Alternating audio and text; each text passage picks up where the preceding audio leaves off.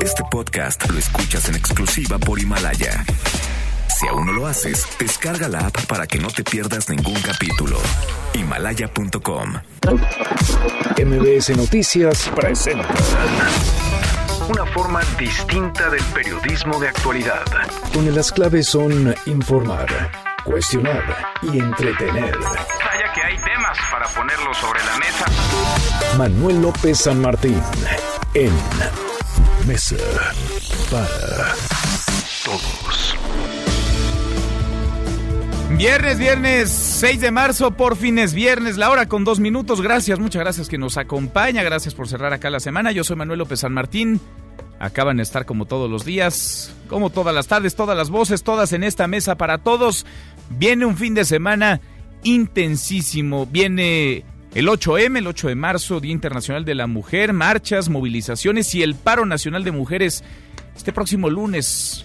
Lunes 9 de marzo vamos a platicar del tema a propósito de la violencia de género, de los feminicidios. Hoy le preguntaron al presidente López Obrador en la mañanera, que no fue en la Ciudad de México, sino en San Luis Potosí, si era o no feminista. Su respuesta, por decirlo menos, en esta coyuntura, en este marco, fue desafortunada. Le vamos a entrar al tema, platicaremos también, porque los casos no dejan de aparecer, del más reciente, un futbolista del América, un jugador de fútbol, Renato Ibarra, está detenido desde anoche. Declaró ya, está acusado de golpear a su esposa embarazada de 10 semanas y agredir a su cuñada. Permanece en el Ministerio Público, en tanto hay un dictamen médico para definir la situación legal de él y la situación médica de su esposa. Mucho que poner sobre la mesa esta tarde. Arrancamos con las voces y las historias de hoy. Las voces de hoy. Andrés Manuel López Obrador, presidente de México. Yo me considero humanista. Yo considero que lo fundamental es el humanismo. Ese es mi punto de vista. En el caso de nuestro país, considero que el principal problema que enfrentábamos era la corrupción. Alfonso Durazo, secretario de Seguridad y Protección Ciudadana. Hay una investigación en curso, pero la detención es en principio porque conducía un vehículo con reporte de robo. Marta Delgado, subsecretaria de Relaciones Exteriores. Nuestro gobierno está consciente de que la situación de violencia contra las mujeres, contra las niñas es compleja y haciendo todo lo posible de lo que está a nuestro alcance para garantizar a todas las mujeres y niñas del país una vida libre de violencia. Claudia Sheinbaum, jefa de gobierno de la Ciudad de México. No, me toca. He participado en muchas marchas a lo largo de mi vida. Obviamente estoy de acuerdo con la lucha de las mujeres, pero me corresponde hoy ser jefa de gobierno y estar coordinando. Son las voces de quienes hacen la noticia, los temas que están sobre la mesa y estas, las imperdibles. De hoy le entramos a la información. Bueno, no fue ni el lunes 9 ni el martes 10 los boletos para la rifa del avión presidencial, donde el premio no es el avión. Se vendían ya desde ayer aquí en la Ciudad de México. Se adelantó la venta en la mañanera de hoy, que fue en San Luis Potosí. El presidente López Obrador habló así del tema. No sabíamos lo del lunes, la verdad no me creyeron algunos, pero yo no digo mentiras. Y ya se había iniciado la distribución, no dudo de que en algunos casos ya se estén vendiendo los boletos. Se mandó la instrucción de que se detuviera la distribución hasta después del lunes, porque no queremos caer en ninguna provocación de nada. Repito, están los conservadores muy enojados con nosotros porque se acabó la robadera. No sabía lo verdaderamente delicado y grave es que el presidente no sabía, no tenía idea, no tenía en mente que el paro nacional de mujeres, al que han llamado miles, millones de ellas en nuestro país, era ese día, el lunes. El lunes 9. Bueno, así las cosas. También en la mañanera le preguntaron al presidente si era feminista. Esto respondió. Yo me considero humanista. Yo considero que lo fundamental es el humanismo. Ese es mi punto de vista. En el caso de nuestro país, considero que el principal problema que enfrentábamos era la corrupción, que por la corrupción se produjo una monstruosa desigualdad. Esto permite el debate, la libertad, la cuarta transformación es un despertar de las conciencias. Total que le preguntan de feminismo y termina hablando de corrupción. Bueno, la violencia hacia las mujeres sigue en todos los ámbitos, en todos los niveles. El futbolista del Club América, el ecuatoriano Renato Ibarra, está detenido desde anoche tras declarar en el Ministerio Público de Tlalpan acusado de golpear a su esposa embarazada de 10 semanas y agredir a su cuñada. La mujer fue llevada al hospital ante el riesgo de aborto. Están a la espera del dictamen médico para definir la situación legal del futbolista. En Twitter, Ibarra negó la agresión, dijo que todo es un malentendido, que estaba apoyando a las autoridades y que jamás le pondría una mano encima a ninguna mujer. La publicación, según la información recabada por MBC Noticias, fue hecha por el equipo que lleva las redes sociales al futbolista. Y el Club América tardó muchísimo en decir algo y en realidad emitieron un comunicado para decir nada. Esperarán hasta que concluya la investigación para fijar una postura.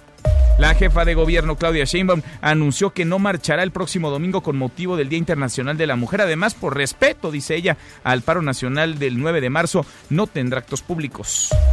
Vaya escándalo en el Senado, algo así como el Watergate a la mexicana. Ayer el PAN acusó espionaje en su contra tras encontrar micrófonos, tres micrófonos en su sala de juntas. Es un montaje, dicen en Morena. Mientras tanto, peritos de la Fiscalía General de la República revisaron ya la oficina donde estaban los aparatos supuestamente espías.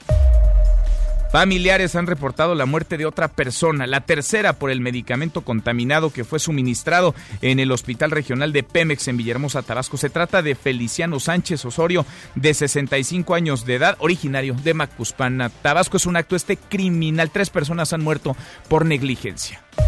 El sarampión es la nueva alerta sanitaria. Autoridades capitalinas implementaron un cerco epidemiológico en el reclusorio norte, ya que dos de los cuatro casos confirmados son de internos del penal y uno de los dos niños contagiados tiene parentesco con uno de los reclusos. Además, se tiene sospecha de contagio en otras 16 personas, todas al interior de este mismo reclusorio. Y el presidente López Obrador habló de este brote, esto señaló. Si hay casos, desde luego, pero no algo que alarme. Hoy seguramente a las 7 de la noche, como lo hacemos todos los días, los especialistas, los médicos van a informar sobre esto. Siete de cada diez mexicanos cree que las autoridades de salud no están preparadas ante la emergencia por el coronavirus. Esto de acuerdo con datos de una encuesta del Gabinete de Comunicación Estratégica sobre el COVID-19. Rebasó ya los 100.000 eh, contagios, 101.583 casos en 98 países, medio mundo, literal, y contando 3.460 muertos. Hoy el Vaticano ha confirmado su primer caso. El Papa sigue enfermo, pero de un resfriado. A propósito del coronavirus, la economía mal y de malas. Este viernes es un viernes negro. El peso se depreció, el dólar por las nubes se disparó hasta 20 pesos con 80 centavos. La Bolsa Mexicana de Valores opera en terreno negativo, cae 1.63%. Y otra mala para la economía, la inversión fija bruta registró su mayor baja en 10 años. En 2019 se contrajo 5.01%, el peor crecimiento desde el año 2009. Y en la buena de hoy, porque también hay buenas, el Instituto Politécnico Nacional implementará una denuncia electrónica en caso de violencia de género. Rocío Méndez, Rocío, cuéntanos cómo estás. Muy buenas tardes. Efectivamente, Manuel, gracias. Buenas tardes. En su política de cero tolerancia a la violencia de género, el Instituto Politécnico Nacional abre una plataforma de denuncia digital, anuncia el director general del Politécnico, Mario Alberto Rodríguez. Estableceremos una plataforma web para realizar denuncias de manera electrónica y segura, dar atención, seguimiento y solución a todos los casos de violencia de género denunciados en cada escuela, centro y unidad del Instituto Politécnico Nacional. Construir la confianza de la comunidad en los actores e instancias responsables de la prevención de la violencia de género. Anticiparnos a hechos o conductas violentas que puedan afectar a nuestra comunidad. Proteger la identidad de quien presente una denuncia. Es el reporte al momento.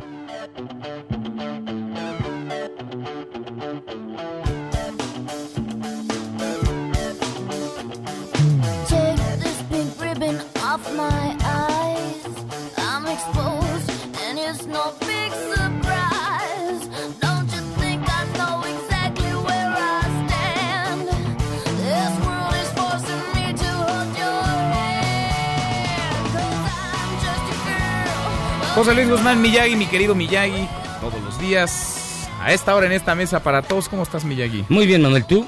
Lo logramos, ya es viernes. Ya es viernes, bendito sea Dios, llegamos. Y viene un fin de semana bien intenso, ¿eh? Bien complicado, pero mira, fíjate que estamos escuchando una banda que se llama No Doubt. Su cantante, Gwen Stefan, eh, escribió esta canción que se llama Just a Girl, solamente una chica. Sí. Eh, básicamente, un día que iba conduciendo y se dio cuenta que el término es solo una chica, se utilizaba de manera muy peyorativa.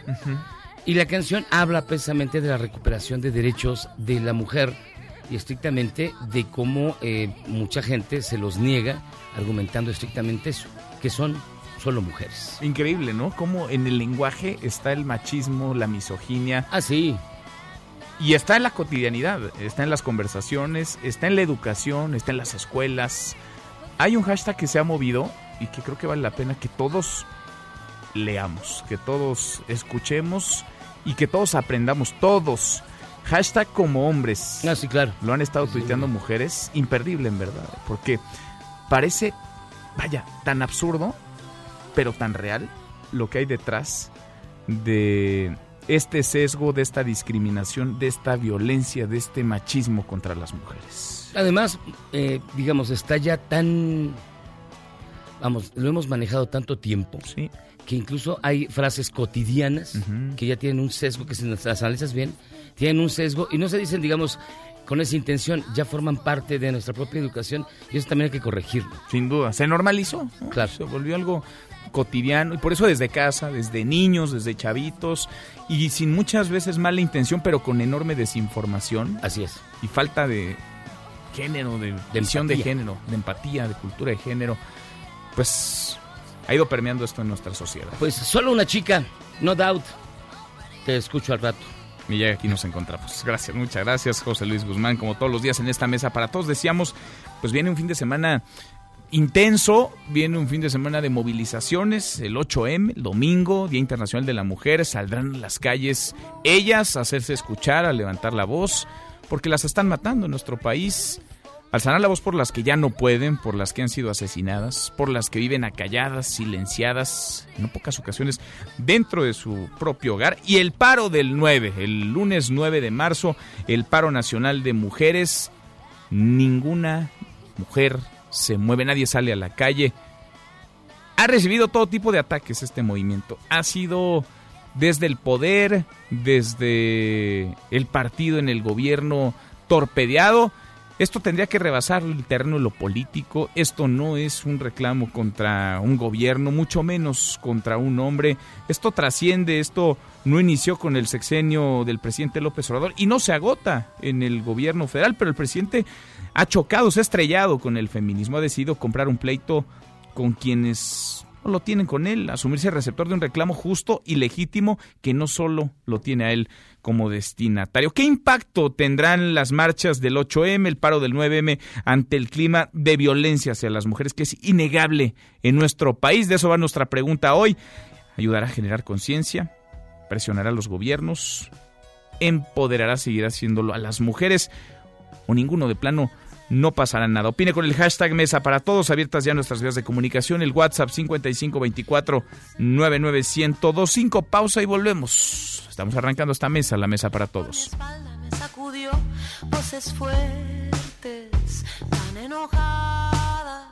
Pañuelo en mano para a cada mujer desaparecida, a cada muerta solitaria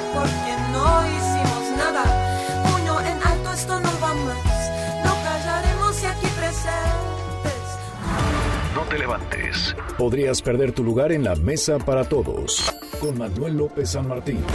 Regresamos. Este es su archivo muerto en Mesa para Todos.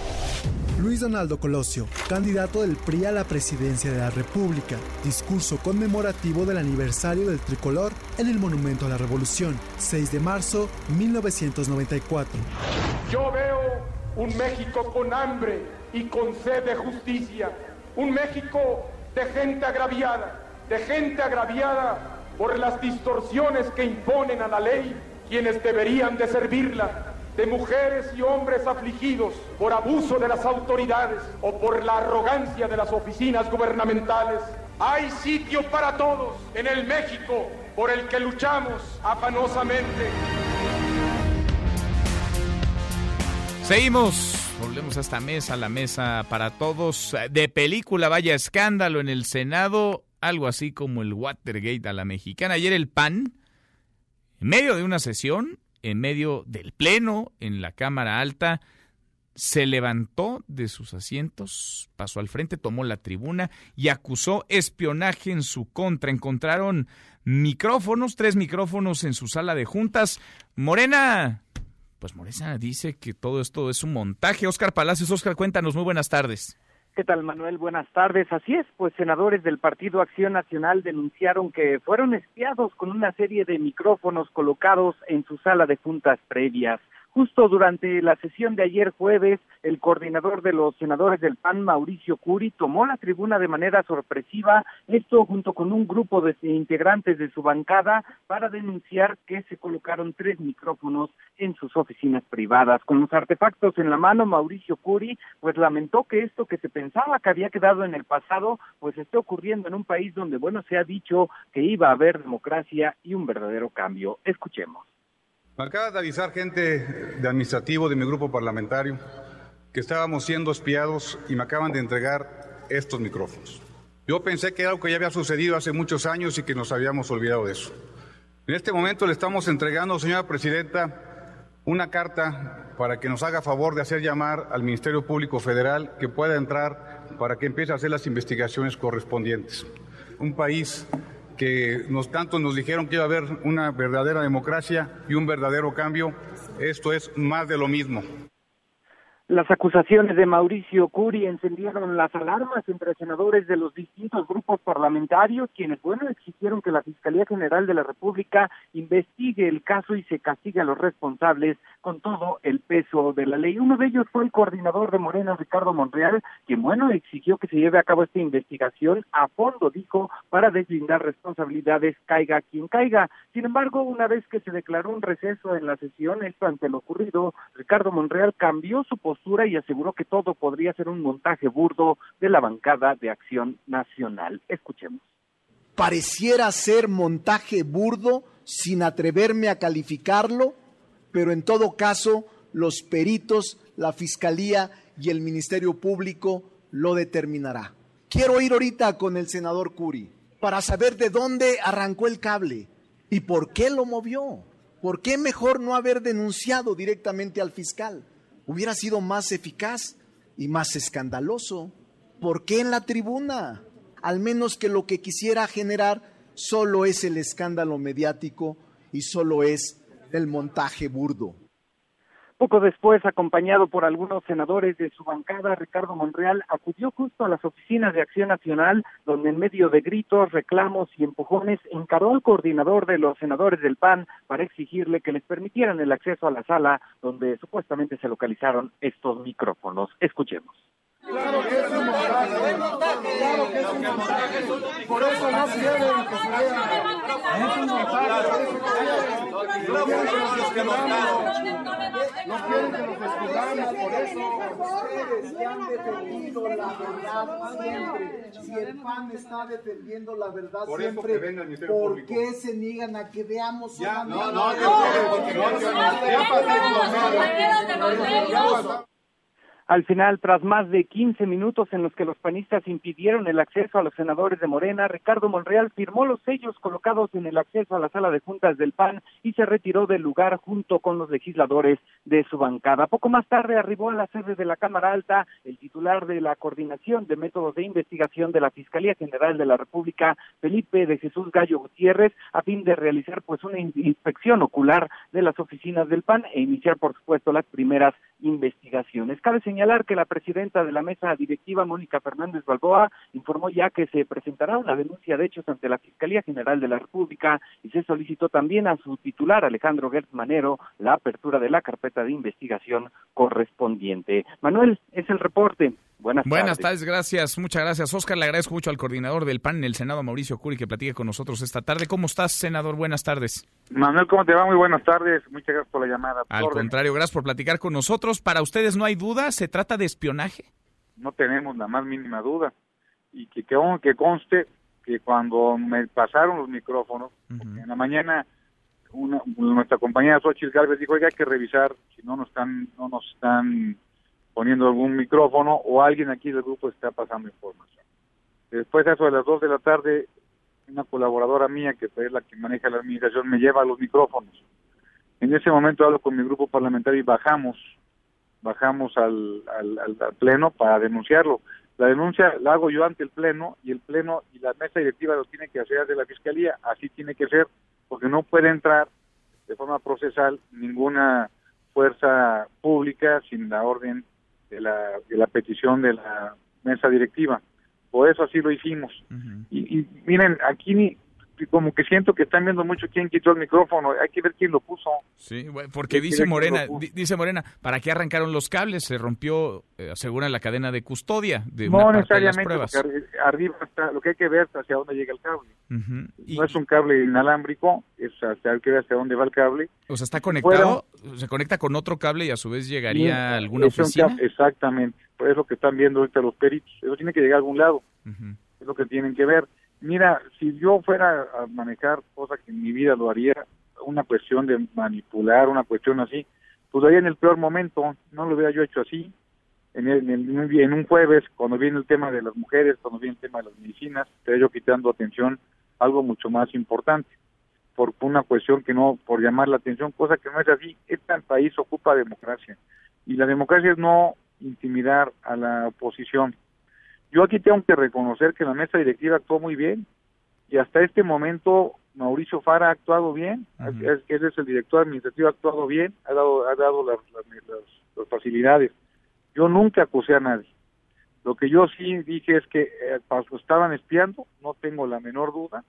Ellos están poniendo el saco y vienen de forma artera a intimidar a las oficinas de nosotros no los permitimos que pasaran hasta que no llegara el Ministerio Público. ¿Por qué, ¿por qué no los dejaron pasar? Porque eso reclamaba Ricardo Monreal y otros senadores y senadoras. a ver, ¿a, qué iban? ¿A qué iban? Solamente iban a amedrentar, iban a intimidar, y a qué tenían que llegar ellos hasta que llegara el Ministerio Público Federal. Si ellos, si realmente eh, eso fue una, fue una provocación, no tengo la menor duda que fue una provocación. Ahora hay que esperar.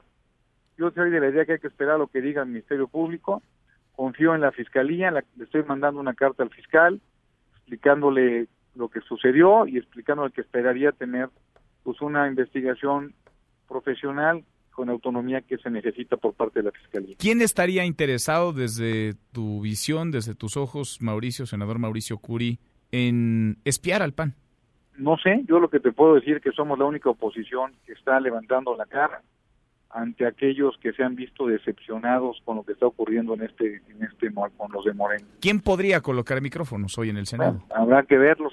mira, no no quisiera adelantarme, no, no no quiero adelantar para no seguir causando escosor, que eso lo determine el Ministerio Público Federal esperaré con ellos y que los ciudadanos saquen sus propias conclusiones. Y platicamos entonces. Mauricio, gracias. Encantado, muchas gracias, un abrazo. Gracias, igual para ti, muy buenas tardes. El senador Mauricio Curi, coordinador del PAN en la Cámara Alta. Le agradezco mucho al vicecoordinador de Morena en el Senado, al senador Cristóbal Arias, que platique esta tarde con nosotros. ¿Cómo estás, senador? ¿Cómo te va? Mi estimado Manuel, me da mucho gusto saludarte. Bien, muchas gracias, Manuel. Igualmente, muchas gracias. ¿Montaje o espionaje? ¿Cómo la ves, senador?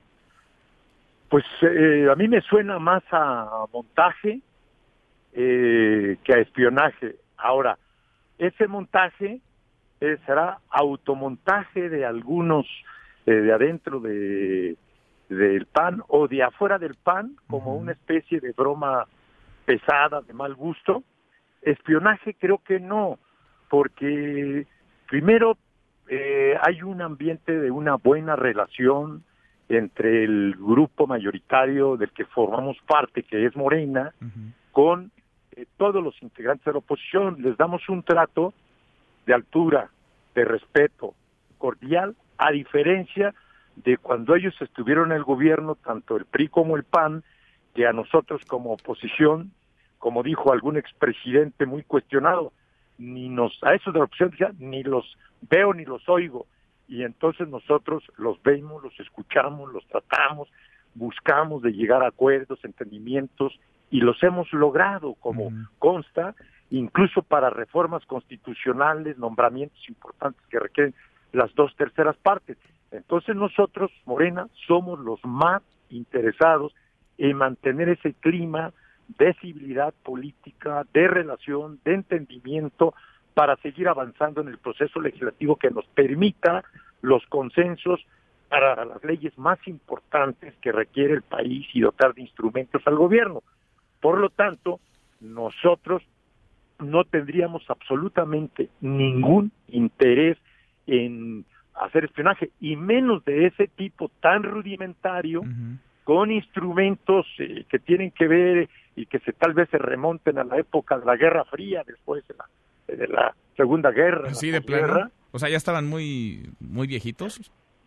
Pues definitivamente cuando pues tú sabes y quién no sabe que a estas alturas del siglo 21 hay una tecnología tan sofisticada y tan avanzada que permite que se haya eh, satelitalmente, etcétera, cibernéticamente, hackeando, qué sé yo, yo no soy especialista, pero uno ve, se entera, y hasta en las películas son tan ilustrativas, las series televisivas, por ejemplo esa de House, eh, of, Cards, Cards, sí. ¿Te acuerdas? O sea, una serie de ahí de espionaje, etcétera. ¿Qué tiene que ver este, esta cuestión tan grotesca, ridícula y, y atrasada? Yo creo que hasta los agentes, la gente que se dedica a eso, jóvenes, etcétera, por gusto o simplemente o porque les pagan, se han de estar eh, riendo, de algo así. socarronamente, Manuel, ¿no? Entonces, de plano no. O sea, de plano Morena no espía, no tiene intención, no, está escuchando a los opositores. Para nada, no es nuestra manera de ser, de pensar, y además jamás este, lo haríamos, no tendremos ningún interés, y además sería una contradicción. Si hay una relación de, buen nivel, eh, nuestro coordinador, que es un hombre eh, tan experimentado políticamente, Ricardo Monreal, un hombre de una larga trayectoria, que es el, jefe de la Junta de Coordinación, que, le, que es el principal negociador y artífice que ha logrado él con el apoyo y la confianza que le damos, pues los grandes acuerdos eh, este, bueno, pues sería una contradicción que ahora quisiéramos entrar ahí eh, y con estas prácticas este, absurdas y burdas, Manuel. Yo no creo que haya espionaje, porque ni, ni siquiera en las películas y novelas de la época de la Guerra Fría se hace tan mal y tan rudimentariamente las, las cosas. No, no, no, yo creo que... No hay... De parte de Morena, no. No. Ahora, ¿se te, hace, ¿se te hace raro que hayan arrancado los cables y que se presentaran como se presentaron con ellos en la mano, en la tribuna del Senado? Pues definitivamente porque tú, si, tú tienes que preservar el, el, con todo eh, los elementos, el, el, escenario del crimen, ¿no? Y tú no puedes llevarte, eh, si se está cometiendo un supuesto delito de espionaje, es, eh, los instrumentos e ir cargándolos. Ah, me acaban de traer, porque él así lo dijo este Mauricio Curi, que yo estimo respeto y me llevo bien, este yo me acaban de traer dice este estos aparatos, estos este, micrófonos para este vengo a denunciar aquí que nos están que nos están espiando, ¿no? Entonces yo yo creo que esto no es así porque entonces pues ahí pierde toda seriedad, digo, entonces el Ministerio Público que va a decir, a ver qué es lo que encontraron, dónde lo encontraron, por qué lo llevaron allá, por qué no dejaron.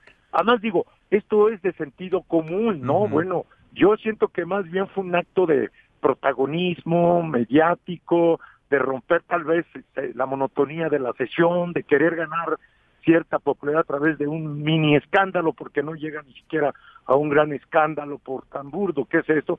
Y a mí me parece que se, se precipitó este, el senador Curi, o lo indujeron, o lo chamaquearon, eso no lo sé, el tiempo lo dirá, pero pronto. Pero lo cierto es que la verdad esto no va a dar para más, no les ayuda como oposición, ellos hacen una oposición no de temas coyunturales, pero bueno, yo no les voy a dar consejo de cómo, cómo quiero que sea la oposición, pues pero hacer esto no les eleva la popularidad, por supuesto que no. La gente se ríe, no se no se pueden victimizar de. Y no es, Curi dice que que no acusa a nadie, bueno, pues porque no tiene ningún elemento y tampoco es el Ministerio Público, yo lo entiendo. Entonces, ah, no no tiene, la verdad yo lo siento un tanto irrelevante y hasta grotesco. Este, pues Cristóbal, senador, vamos platicando en el camino y a ver qué dicen los peritajes, a ver qué dice la Fiscalía General de la República. Gracias como siempre. De acuerdo, vamos a esperar. Te agradezco mucho tu, eh, atención. Gracias, muchas gracias. Igual para ti, muy buenas tardes. El vicecoordinador de Morena en el Senado, Cristóbal Arias. Le damos un giro a la información. Viene un fin de semana intenso, el 8M, el 9M, el 8, marchas, movilizaciones por el Día Internacional de la Mujer. El 9, el paro al que han llamado miles, millones de mujeres, el paro nacional de mujeres. Hoy Hoy le volvieron a preguntar sobre la violencia de género, sobre las protestas de colectivos de mujeres y el presidente López Obrador en algún momento fue cuestionado sobre si es o no feminista. Rocío Méndez, la mañanera de hoy. Rocío, ¿cómo estás? Muy buenas tardes. ¿Qué tal, Manuel? Muy buenas tardes. Pues sí, fue cuestionado sobre los dichos de las mujeres de su gabinete, que lo calificaron como el presidente más feminista de la historia. El primer mandatario de nuestro país, Andrés Manuel López Obrador, en este sentido aclaró que para él lo fundamental es el humanismo. Vamos a escuchar. Yo me considero humanista. Yo considero que lo fundamental es el humanismo. Ese es mi punto de vista. En el caso de nuestro país, considero que el principal problema que enfrentábamos era la corrupción, que por la corrupción se produjo una monstruosa desigualdad. Esto permite el debate, la libertad, la cuarta transformación es un despertar de las conciencias. Al reconocer la importancia que tienen movimientos y describió el feminista, el animalista, el ambientalista, el de la defensa humanitaria, López Obrador reiteró su llamado a movilizaciones pacíficas. Vamos a escuchar. ¿Qué opino sobre las manifestaciones? Pues que debemos de ejercer nuestros derechos. La única recomendación respetuosa es que no haya violencia, porque el humanismo es pacífico, es no a la violencia. Manuel, es el reporte al momento. Gracias, muchas gracias, Rocío. Muy buenas tardes. Vendrán las marchas, vendrán las protestas de colectivos de mujeres, los detalles, la ruta, el operativo de seguridad. Juan Carlos, ¿cómo estás? Juan Carlos Alarcón, buenas tardes. Efectivamente, Manuel, muy buenas tardes. La Secretaría de Seguridad Ciudadana lista un dispositivo de vigilancia y vialidad con motivo de las movilizaciones por el Día Internacional de la Mujer este domingo 8 de marzo. Solo participarán elementos de la Policía Femenil y de Tránsito que realizarán el acompañamiento de las manifestaciones que se concentrarán a partir del mediodía en la explanada del Monumento a la Revolución y se espera que la marcha inicie a las 2 de la tarde. La Coordinación 8M estableció la ruta que seguirán los contingentes de mujeres para este domingo que partirán de la Avenida Plaza de la República continuarán por Paseo de la Reforma, Avenida Juárez, donde realizarán una primera parada en la denominada Antimonumenta frente al Palacio de Bellas Artes. Después del mitin que llevarán a cabo en ese sitio, la movilización continuará por eje central para incorporarse a la calle 5 de Mayo y arribar a la Plaza de la Constitución. En el trayecto de aproximadamente dos kilómetros, Manuel, las mujeres policías llevarán a cabo cortes a la circulación en las principales intersecciones de Reforma, Juárez, Lázaro Cárdenas y también sobre la calle 5 de Mayo. Autoridades capitalinas mencionaron que en el Zócalo se desplegará otro grupo de uniformadas para garantizar la seguridad de los asistentes y de establecimientos comerciales. Las policías que estarán desplegadas en la movilización no portarán armas de fuego ni tampoco instrumentos que puedan generar algún tipo de daño corporal se prevé que la marcha de colectivos de mujeres arribe a la Plaza de la Constitución alrededor de las cuatro de la tarde, por lo que se llevarán a cabo cierres permanentes a la circulación vehicular en calles aledañas al primer cuadro. Manuel, el reporte que tengo. Gracias, muchas gracias Juan Carlos, buenas tardes. Buenas tardes. Ahí en la ruta, ahí el operativo de seguridad para estas marchas, para estas protestas, las del 8M, Día Internacional de la Mujer. Cruzamos la media ya la hora con 36, pausa y volvemos con un resumen de lo más importante del día, esta mesa, la mesa para todos. No te levantes. Podrías perder tu lugar en la mesa para todos. Con Manuel López San Martín. Regresamos. Comienza el rodaje de Jurassic World Dominion. Podría ser la última parte de la saga de Jurassic World. En esta se abordaría cuando los dinosaurios escapan de cautiverio. Welcome to Jurassic World. Seguimos, volvemos a esta mesa, la mesa para todos. Cruzamos ya la media, la hora con 37. Vamos con un resumen de lo más importante del día. Resumen nacional. Murió otra persona, son tres ya, por el suministro de un medicamento contaminado en el Hospital Regional de Pemex en Villahermosa, Tabasco. Es un acto criminal de negligencia. Tendría que haber castigo, sanción para las instituciones, pero sobre todo para las personas que permitieron esta tragedia, este horror. Víctor Esquivel, Víctor, cuéntanos, buenas tardes.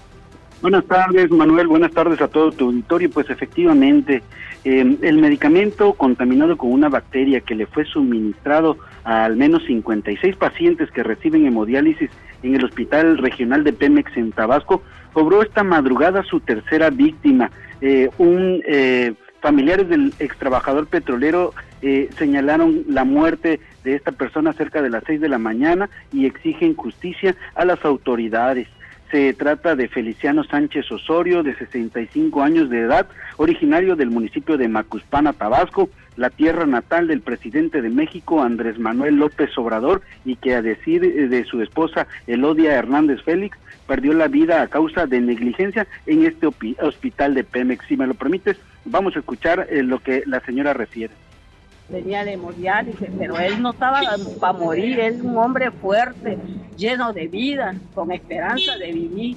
Y quiero que haya justicia, porque más bien dicho, lo mataron aquí, porque todavía mi esposo vio cuando llevaron el cartón de medicina y lleno este, de polvo, estaban en condiciones que hasta amarillo estaban las medicinas que de él todavía le dijo, y eso nos van a poner, eso está amarillo. Y por eso yo pido como esposa que se haga justicia.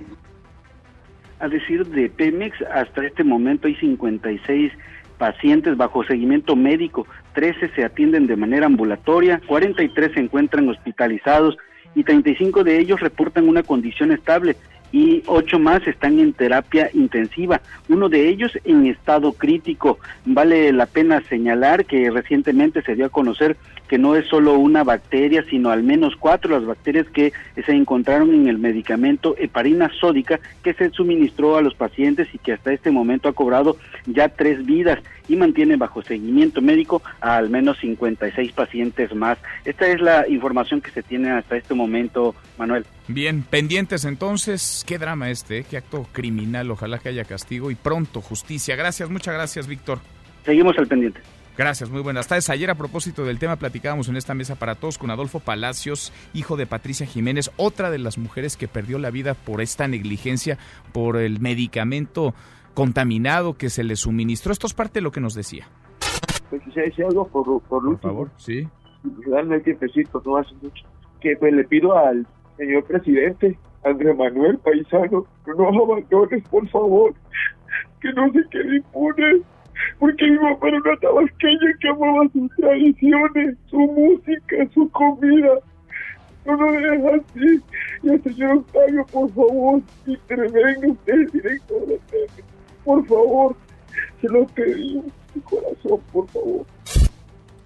Sobre el tema llega un comunicado de PISA, de la farmacéutica PISA, la comunidad médica y al público en general, en relación con los hechos ocurridos en el Hospital Regional de Petróleos Mexicanos, ubicado en Villahermosa, Tabasco, con pacientes que recibían terapia de hemodiálisis. PISA Farmacéutica lamenta profundamente los hechos, extiende su solidaridad a las familias de los pacientes y hace una relatoría de hechos. El domingo 1 de marzo, la Dirección de Atención a Clientes y Farmacovigilancia de PISA Farmacéutica fueron alertadas sobre un posible, una posible situación de contaminación de heparina sódica.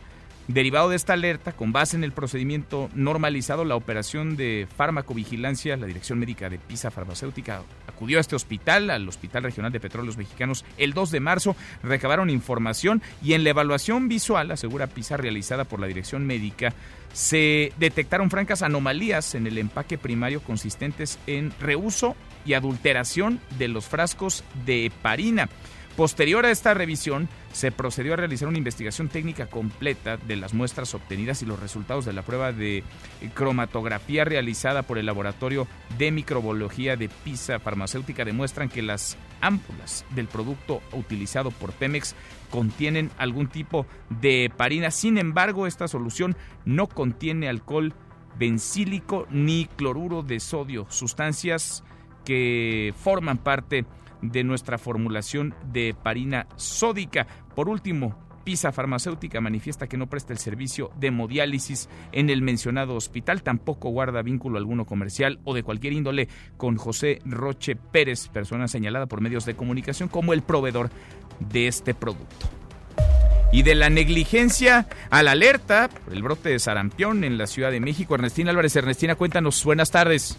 Manuel, buenas tardes para ti, para los amigos del auditorio. Te informo que el director de epidemiología, José Luis Salomía, informó que el vocero oficial sobre el desarrollo de los cuatro casos confirmados de sarampión será el gobierno de la Ciudad de México. En conferencia de prensa indicó que en el caso de la niña de 8 años contagiada de sarampión, se está investigando si es un caso autóctono o importado, pero han detectado que el genoma corresponde a un registro que se tiene en el extranjero. Recordar que la última epidemia de sarampión ocurrió en México de 1989 a 1990, reportándose 89 mil casos, pero la última persona que se contagió de forma autóctona, es decir, un caso nacional, fue en 1995. De 2000 a 2019 se han identificado 185 casos de sarampión, todos asociados a importación. En este año se han registrado cuatro casos de sarampión. La niña de 8 años que vive en la alcaldía Álvaro Obregón y que no contaba con su esquema de vacunación completo, y tres hombres de 10, 37 y 39 años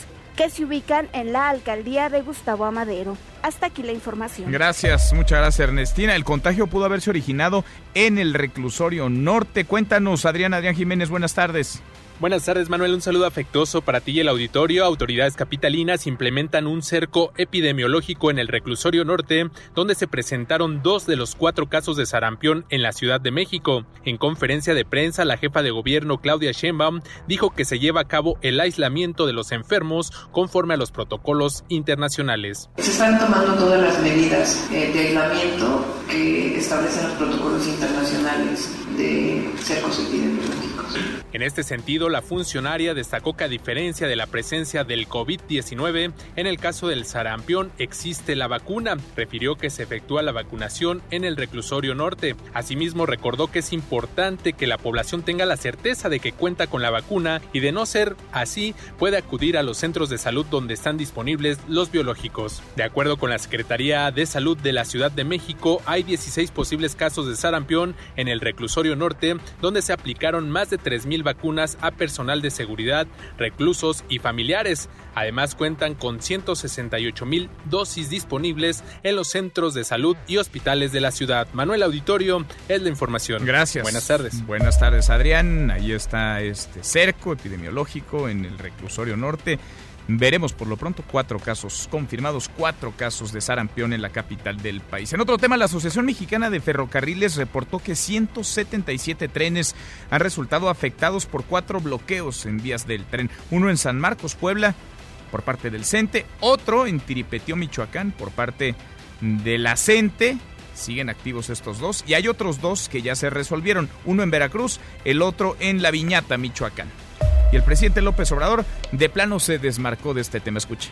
Pues es básicamente lo que tiene que ver con diferencias al interior de las organizaciones o de las distintas corrientes del magisterio. Les voy a decir algo que es interesante. Desde que estamos en el gobierno no ha habido paros en las escuelas. No me vayan ahora a salir nuestros adversarios porque son cositas. Ah, sí. Y empiecen a promoverme o a promovernos los paros pues igual y paros en las escuelas, ¿no? Pero ¿qué tal en las vías del tren? Un día sí y otro también, y esto genera daño y pérdidas, pérdidas millonarias, no solamente en ingresos, en recursos, sino en el costo de alimentos, de semillas, de productos y por supuesto pues manda gente al desempleo, porque si las empresas no cobran, si las empresas no venden sus productos, pues no pueden pagarle a sus trabajadores. Anoche en Celaya, Guanajuato, fue detenido el padre de José Antonio Yepes, el marro líder guachicolero del cártel de Santa Rosa de Lima. Rocío Méndez, Rocío, buenas tardes.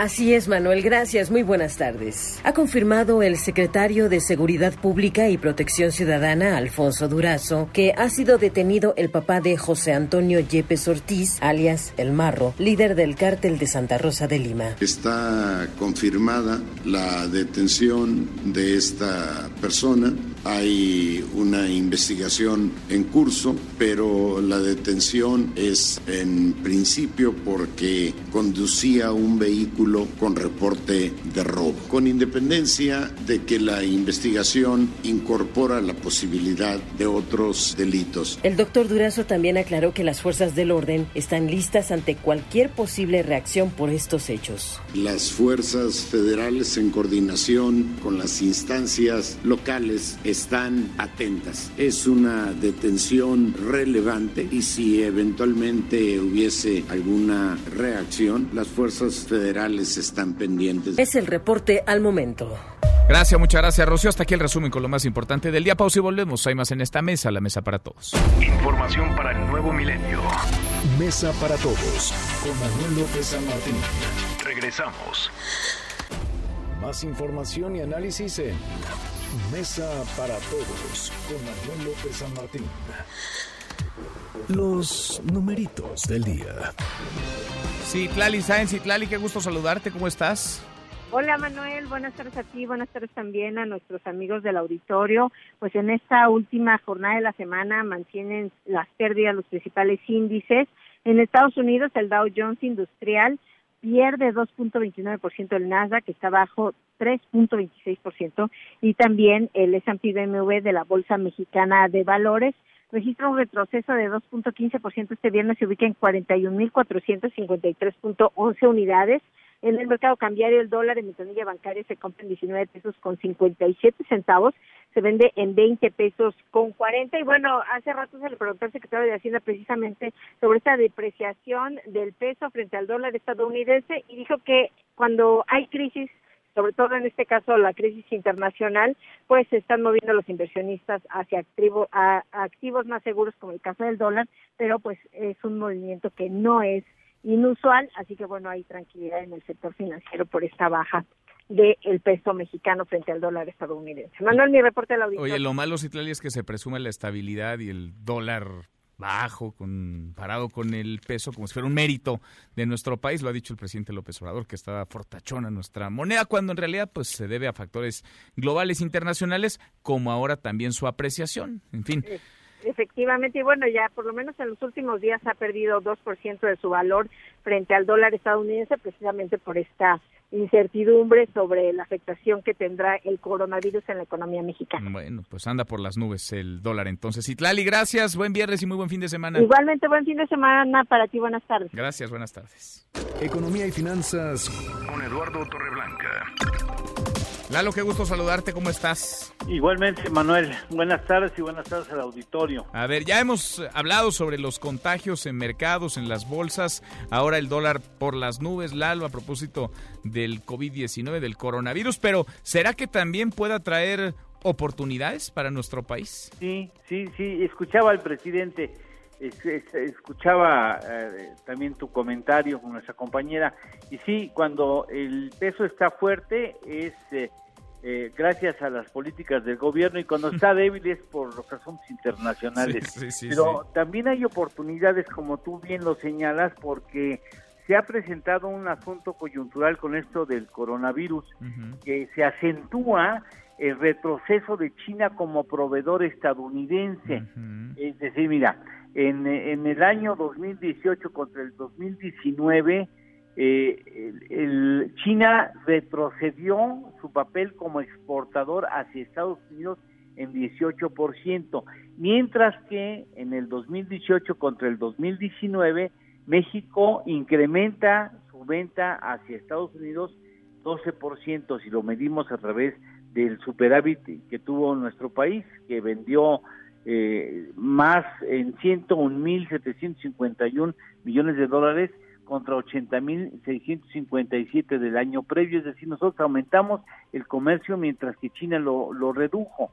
Y es que esto es importante porque ya hay algunas, algunos eh, analistas estadounidenses, los he podido leer, que señalan que esto podría ser la oportunidad para que Estados Unidos vea y lo, vean las empresas norteamericanas que es más seguro, más barato tener eh, sus plantas en México y utilizar el territorio nacional como proveedor de Estados Unidos que tenerlas en China porque tiene muchos riesgos, entre ellos estas crisis de salud.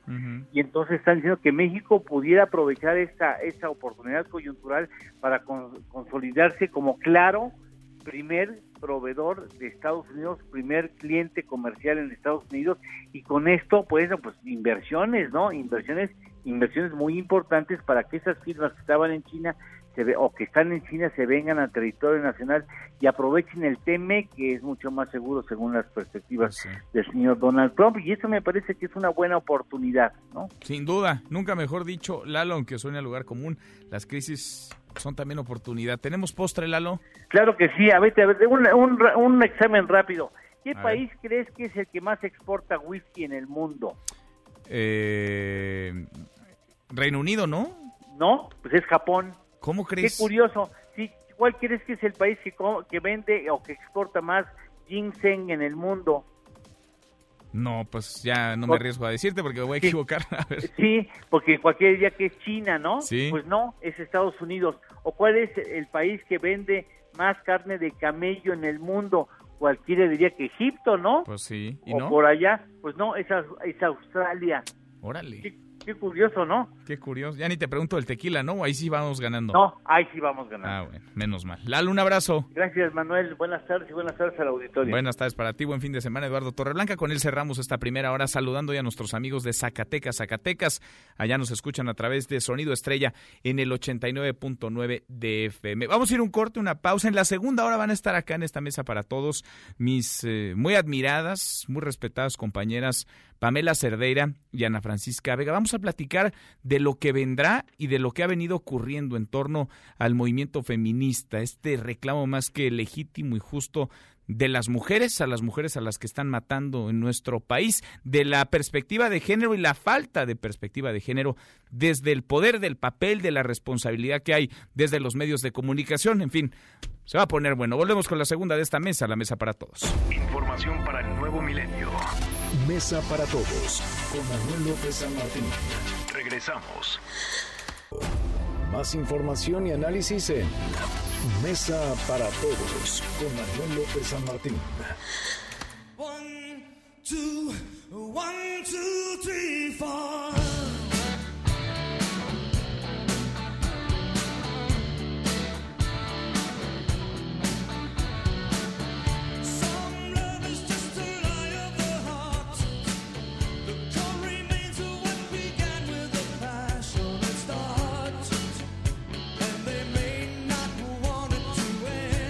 Arrancamos esta segunda hora, gracias que nos acompaña a la hora con tres minutos. Soy Manuel López San Martín, es viernes, lo logramos, por fin es viernes. Movido, intenso, lleno de información. Revisamos las redes, cómo se mueven las cosas en Twitter de las redes a esta mesa, la mesa para todos. Caemos en las redes. Bueno, se está moviendo el nombre casi como todos los días, pero en las últimas semanas la constante tiene que ver con lo desatinados que han sido los planteamientos desde el poder, desde las mañaneras del presidente López Obrador en torno a la crisis de violencia contra las mujeres. Hoy le preguntaron a Andrés Manuel López Obrador si era feminista, hoy la mañanera no fue en la Ciudad de México, la mañanera fue en San Luis Potosí, esto contestó el presidente. Yo me considero humanista, yo considero que lo fundamental es el humanismo. Ese es mi punto de vista. En el caso de nuestro país, considero que el principal problema que enfrentábamos era la corrupción, que por la corrupción se produjo una monstruosa desigualdad. Esto permite el debate, la libertad, la cuarta transformación es un despertar de las conciencias. Bueno, el presidente le preguntan sobre el feminismo, sobre la crisis que allí está, sobre los feminicidios y termina hablando pues de lo que siempre habla, que no es poco relevante, es muy importante, pero no es el eje central hoy de la conversación, de la discusión, no es lo que las mujeres están reclamando justa y legítimamente. Él termina hablando de la corrupción. Hashtag mátala. Si es que en redes sociales crece la petición impulsada por la actriz Angélica Aragón para que de plano se deje de tocar esta canción, la que usted escucha de fondo, Alejandro Fernández, por incitar a la violencia hacia la mujer. Es una petición que va en la misma ruta, va en sintonía con la propuesta del senador de Morena, Salomón Jara, platicamos con él esta semana aquí en esta mesa para todos, para prohibir contenidos de violencia hacia la mujer en radio, televisión, cine, en los videojuegos. Se le crucificó eh, a Salomón Jara porque en algún momento se leyó, se entendió que él estaba prohibiendo o buscaba prohibir el reggaetón. En realidad son, nos decía, cualquier letra que haga alusión a violencia, a machismo, a misoginia, sea reggaetón, cumbia, rancheras, pop, rock, lo que sea. ahora se mueve esta tendencia en redes sociales por esta ocasión que pues, evidentemente dice, dice lo que dice y lo hemos escuchado desde hace años y es en un contexto de normalización en la que lo hemos escuchado. Valdría la pena preguntarnos todos como sociedad tener esa conversación si vale la pena replantearnos esos márgenes, esos límites, justamente para no normalizar la violencia contra las mujeres, no solamente eh, dentro del hogar, en lo público, en la música, en la literatura, en los medios de comunicación que se consumen. Y hashtag Renato Ibarra a propósito de violencia contra las mujeres. El futbolista del Club América, Renato Ibarra, ecuatoriano, está detenido desde anoche tras declarar en el Ministerio Público de Tlalpan. Está acusado de golpear a su esposa embarazada de 10 semanas, de agredir además a su cuñada. Juan Carlos Alarcón, cuéntanos lo último. ¿Qué sabemos de este caso, el de Renato Ibarra? ¿Cómo te va? De nuevo, buenas tardes. Hola, Manuel, me da gusto saludarte. Muy buenas tardes. El futbolista ecuatoriano Axel Renato del Club América sigue detenido en la Fiscalía General de Justicia acusado por el delito de lesiones y violencia familiar en agravio de su esposa Lucelia Estefanía, quien permanece hospitalizada producto de los golpes que recibió. El dictamen médico y el testimonio de la afectada serán fundamentales para el agente del Ministerio Público, ya que con base en ello y los resultados periciales determinará si otorga libertad o judicializa la carpeta de investigación para presentar al juzgador americanista, al jugador americanista ante un juez de control. El acusado de 29 años de edad es entrevistado por agentes de la Policía de Investigación en calidad de imputado, mientras que los peritos realizan diversos estudios para corroborar o descartar la participación del futbolista en los hechos. En seguimiento del protocolo para personas detenidas de origen extranjero, la Fiscalía General de Justicia eh, informó de la situación legal del ciudadano ecuatoriano a las autoridades diplomáticas de su país a fin de que sea asistido legalmente. Junto con Axel Renato, el futbolista del América, también se encuentran detenidos sus hermanos Byron y Alejandra, así como sus amigos Víctor Hugo y los hermanos Marlon y Tania. De acuerdo con la carpeta de investigación que inició la coordinación Tlalpan 4, los hechos se registraron aproximadamente a las 8 de la noche de ayer en un domicilio, en el domicilio justamente del futbolista ubicado en la colonia Parques del Pedregal. Las primeras investigaciones refieren que la esposa del futbolista y su hermana solicitaron la presencia de policías de seguridad ciudadana debido a que al americanista le había agredido físicamente a pesar de que tiene un embarazo de 10 semanas. De hecho, la mujer fue trasladada por amenaza de aborto al Hospital Ángeles del Pedregal, donde aún permanece en observación y en espera de que sea dada de alta para rendir su declaración respecto a lo ocurrido. Dicha acusación fue minimizada anoche por el, el extremo derecho del Club América al tratar de desmentir agresiones de su parte hacia su esposa y afirmó en su cuenta oficial de Twitter que se encontraba apoyando a las autoridades debido a un malentendido en el que lamentablemente está involucrada su familia y agregó que jamás le pondría una mano encima a ninguna mujer. Dichos mensajes fueron enviados cuando el implicado ya se encontraba detenido en la agencia ministerial de Tlalpan 4, situación que pues prácticamente es imposible. Al estar detenido no se puede hacer uso de la tecnología. Este hombre sigue detenido y está en espera de que concluyan las 48 horas para que se defina su situación jurídica, así es que pues el panorama se complica una vez que los médicos envíen a la fiscalía el dictamen de las lesiones que sufrió esta mujer, muy posiblemente la fiscalía pues ejerza acción penal en su contra y sea presentado ante un juez de control. Y es el reporte que tengo. Juan Carlos, entonces, ¿está confirmado que la esposa de este futbolista, Renato Ibarra, está, sigue hospitalizada y, en efecto, fue golpeada? Eso es lo que sabemos, eso está confirmado. Sí, efectivamente, de acuerdo a la, a la carpeta de investigación a la que hemos eh, pues tenido eh, oportunidad de, acceder, sí, efectivamente este hombre eh, golpeó a su esposa, también a su cuñada, hubo algún tipo de agresión también contra la hermana del futbolista que intervino en esta en esta en este pleito en esta pues en esta situación de, pareja. Y bueno pues eh, el hecho es de que incluso los vecinos se percataron de los gritos del altercado en este domicilio. La mujer afectada y su hermana solicitaron la presencia de los policías los mismos uniformados se les permitió el acceso al inmueble. Ellos eh, de alguna manera pues se tuvieron que someter al futbolista, lo subieron a una patrulla de la Secretaría de Seguridad Ciudadana y realizaron el traslado hasta la agencia del Ministerio Público donde fue presentado este futbolista del América. Y como te comentaba, pues él envió algunos mensajes, pero pues prácticamente es imposible hacerlo, pues Manuel, debido a que cuando te encuentras a disposición del Ministerio Público acusado por un delito de esta naturaleza o por cualquier otro, no puedes hacer uso del teléfono, solamente se permite que tengas contacto con tu abogado, con alguna persona de confianza o hacer una llamada telefónica desde el mismo Ministerio Público con un aparato de la representación social. Bien, Juan Carlos, seguimos pendientes de este caso. Gracias. Muy buenas tardes. Muy buenas tardes. Deportes. Con Nicolás Romay. Querido Nico, qué gusto saludarte. ¿Cómo estás? Bien, Manuel, me da gusto saludarte a ti y a toda la, audiencia. ¿Qué caso Vaya este? viernes para el América, ¿eh? no, deja tú para el América. De para el América. Oye, para Renato Ibar, ¿qué es esto? ¿Qué cosa, pues mira, no? eh, eh, el Club América ya se pronunció al respecto con un comunicado oficial en donde dice, ayer por la noche fuimos enterados de un incidente relacionado con nuestro jugador Renato Ibarra Mina, dado que las autoridades de la Ciudad de México están investigando una presunta disputa familiar, el club no se pronunciará al respecto hasta en tanto las autoridades concluyan las diligencias correspondientes. El Club América reprueba cualquier conducta violenta, física o verbal y reitera su compromiso total para erradicar cualquier tipo de violencia de género. Agradecemos a las autoridades su pronta intervención y estamos atentos a lo que en su caso resuelvan.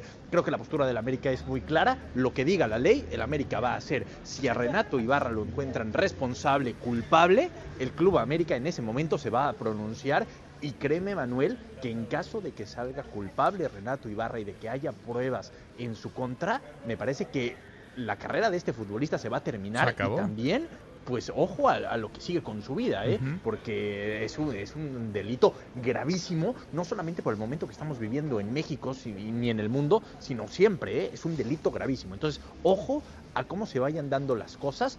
Eh, también ahorita todo está muy, eh, todo, todo, es muy turbio y también el tema de que sea un futbolista y que sea mediático hace todo peor para Renato Ibarra porque lo pone en una situación eh, en donde todo se maximiza. Híjole, no Entonces, sé si lo pongan, ¿eh? O se puso el solo, Nico, porque pues, a ver, pues, si este no hombre agredió ahorita, la verdad. Bueno, sí, pero si este hombre agredió, lo dice el reporte de la policía, lo dice el reporte policial, si este hombre agredió, su esposa está hospitalizada y si este hombre es culpable, responsable, pues él se metió solito en esa situación, nadie lo metió y nadie maximiza. Ahora, si la Fiscalía de la Ciudad de México tiene en sus manos un caso de alto impacto que puede, sí, poner en el banquillo bajo los reflectores a este sujeto, Eso. pero también enviar un mensaje a toda la sociedad en un momento de violencia, de muchísima violencia para con las mujeres.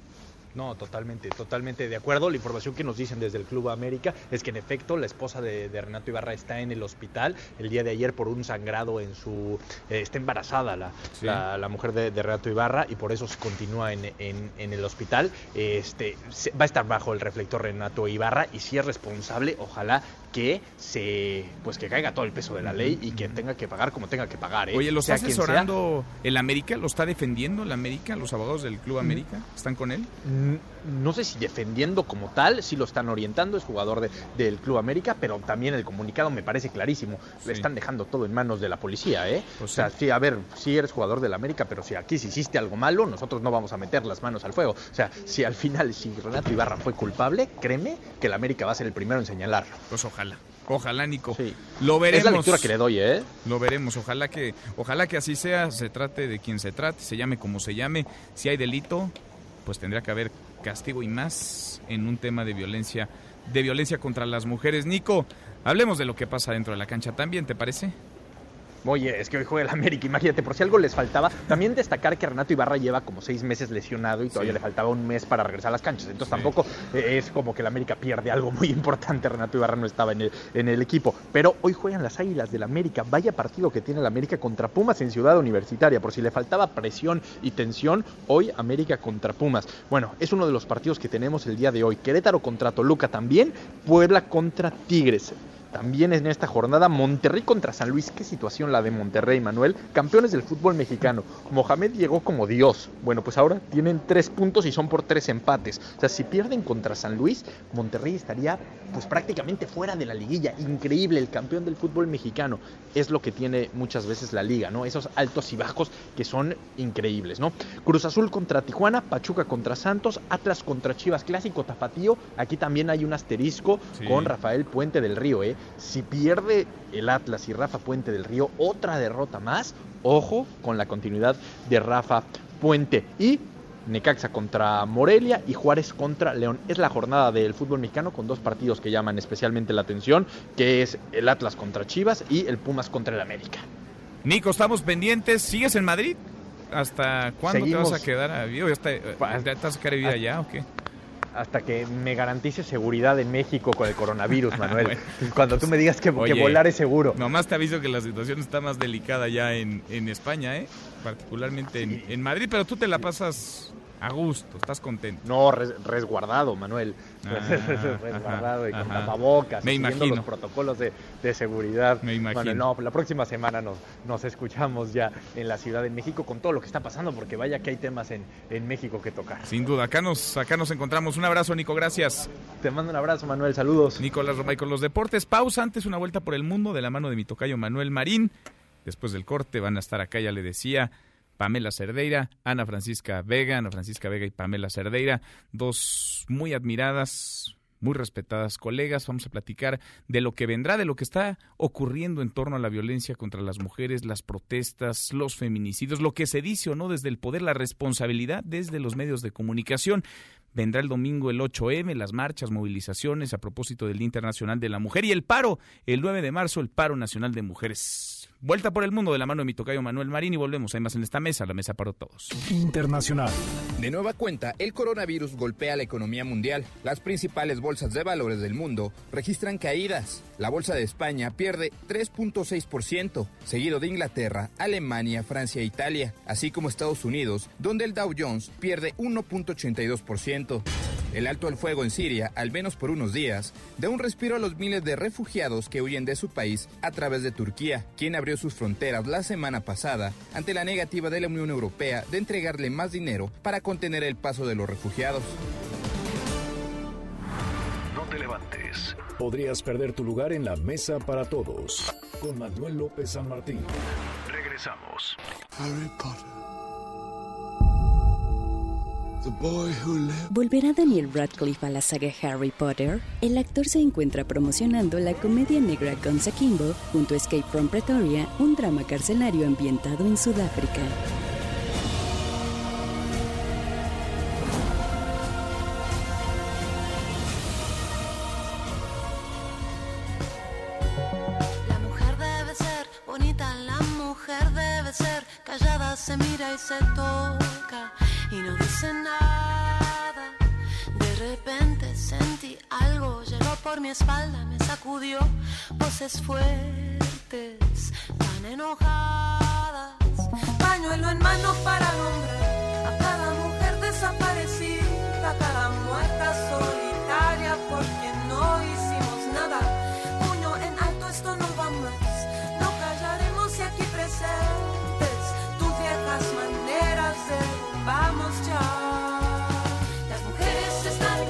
Volvemos a esta mesa, la mesa para todos. Escuchamos a Julieta Venegas, Julieta Venegas que ayer junto con un grupo de mujeres, pues eh, dieron la nota, levantaron la voz, levantaron el pañuelo verde también y alzaron con su música la voz por aquellas mujeres que no pueden hacerlo, por aquellas que han sido acalladas. Lo hicieron en la entrega de los Spotify Awards ayer en el Auditorio Nacional. Muy poco que agregar después de lo que dice esta letra, pues que está acorde con la realidad. Yo les agradezco muchísimo que estén en esa mesa para todos.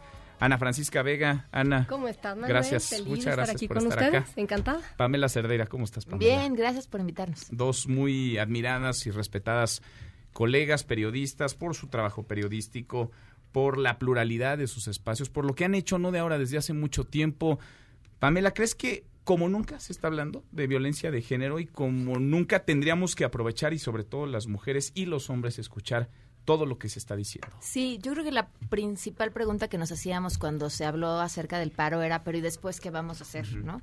Y yo creo que no estamos viendo lo que ya está pasando. Llevamos por lo menos dos semanas en el que la violencia de género es la discusión en los medios de comunicación, pero también en nuestros círculos privados, en nuestros chats, en nuestros... Entonces sí, se está hablando como nunca y yo insisto, creo que esto es una bola de nieve, o sea, no podemos olvidar de dónde venimos. Lo que va a pasar este fin de semana viene de una larga historia de movimientos de mujeres y ahora esto que nos parece como una inmensa bola de nieve, pues seguirá creciendo y eso eso es una buena noticia para todos. ¿Cómo lo ves tú, Ana? Yo creo que sí, yo coincido con Pamela. Yo creo que hay un cambio eh, generacional importante. Em, las, las chavas hoy eh, están ya en un nivel de no tolerar las muchas microviolencias diarias que de pronto quizá nosotras cuando éramos chavitas toleramos ni por acá exacto, ¿no? Ni por acá ni las veíamos, ni las entendíamos, las asumíamos como parte de nuestra realidad, ¿no? Eh, y creo que hoy es, es muy esperanzador que todas estas chavas, que son literalmente millones, no son miles, son millones, no en México, sino en el mundo, las están viendo y las están enfrentando. Y lo que para nosotros, yo creo, toca, las otras generaciones, es acompañar con nuestra fuerza, con nuestra voz eh, y con nuestra capacidad de convocatoria para para no permitir que, que, que, el, que el orden de las cosas siga como es hoy, porque es un orden injusto y es un orden que termina matando, ¿no? Porque además en medio de esta conversación está la realidad, ¿no? La realidad de los feminicidios, la realidad de la violencia o de las violencias dentro de los espacios que tendrían que ser seguros, las casas, las escuelas, pero también están las resistencias. Ahí siguen las resistencias pues desde el poder, por ejemplo, desde el poder presidencial, pero también desde el poder de muchas empresas, desde el poder de los medios de comunicación. Es decir, no ha sido una batalla sencilla, Pamela. Pues es que es un sistema, ¿no? Yo siento que cuando hablamos del sistema, para la mayoría de las personas les puede sonar como una gran teoría de conspiración, donde hay un gran hombre malvado que no quiere que las mujeres tengamos un lugar justo. Pero este sistema es cómo estamos construidos, cómo entendemos el mundo, cómo nos relacionamos entre nosotros. Y creo que la resistencia, incluso de las grandes empresas, y quisiera pensar que hasta del mismo poder ejecutivo en este país, es de una gran y enorme ignorancia. O sea, no entienden. Y como no están entendiendo, entonces actúan de la manera en la que están haciéndolo. Y creo que para nosotras las mujeres, el gran regalo que hemos tenido estos días es darnos cuenta de lo que podemos hacer cuando estamos juntas. O sea, si sabemos y entendemos lo que vamos a hacer para este país, en la marcha del domingo, que yo creo que no hemos dimensionado lo grande que va a ser, pero lo que vamos a hacer para este país el lunes, lo que económicamente va a significar que las mujeres paremos, eso es un estate quieto para lo que se nos ponga enfrente. O sea, es decir, tenemos una gran capacidad para organizarnos y eso además rompe un montón de mitos. Y creo que el, principal es este de las mujeres no podemos trabajar juntas porque somos nuestras peores enemigas. No, no es cierto. Y vean lo que pasa cuando nos juntamos. Claro, todo lo contrario. Está este hashtag que se ha movido en redes, hashtag como hombre o como hombres, que da cuenta de lo absurdo, pero por absurdo permite dimensionar el mundo al que se están enfrentando todos los días las mujeres desde muy distintos ámbitos, receptoras de mucha violencia, de muchos tipos de violencia, porque sí, cuando uno los lee, y además leo luego los comentarios de los hombres no, abajo, Bueno. Es que también sí es un error meterte a los comentarios, pero sí, yo creo que es un yo creo que es un hashtag muy muy ilustrativo, eh, muy inteligente. Salió de Colombia, creo, ¿no? Me parece que una, colectivos feministas colombianos empezaron a, hablar sobre, sobre esto, sobre las cotidianidades que enfrentamos las mujeres en nuestra educación, en nuestro ámbito laboral, eh, en, en, nuestras familias, en, con nuestros amigos, las cosas que nosotros normalizamos, que no son normales, como por ejemplo no poder salir a caminar sola en la mañana porque qué miedo que tal vez alguien te va a saltar, ¿no? Este, en el, en el, en el, en el parque, o digamos, todas estas cosas que van desde estas, desde estas pequeñeces hasta las cosas mucho más grandes reflejadas en algo que, pues la verdad es que muchos hombres no logran ver. Y no logran ver porque no han vivido en este, como dice Pamela, en este sistema, digamos, No, no, no, no han vivido en una en un papel vulnerable dentro del sistema. Son, por supuesto, son parte del sistema, pero no están en la parte, en la parte vulnerable de, de este, pues, de este recorrido, digamos. Y, creo que hacerlo visible es, la, es el primer paso. Eh, para, para poder comenzar a pensar y en cuestionar cosas. Yo creo que además de lo que dice Pamela, de lo que nos han dado estos días es entender eh, que juntas somos muy poderosas. Eh, también hay una parte en donde nos ha regalado la libertad de hacernos preguntas y de cuestionar nuestros valores y nuestros estándares de lo que está bien y lo que está mal, para hombres y para mujeres. Y creo que hay que aprovechar eso. O sea, creo que eso es lo más valioso rumbo al 10 y al 11 y al 12 de marzo, ¿no? O sea, continuar cuestionando las cosas porque las cosas no están bien, no es correcto lo que pasa, ¿no? Y, y a partir del cuestionamiento individual, ¿no? Aunque duela, o sea, a mí de pronto me contestan unas cosas, este, algunos hombres que digo, híjole. Sí. Es que estamos aprendiendo todos también como sociedad. Sí.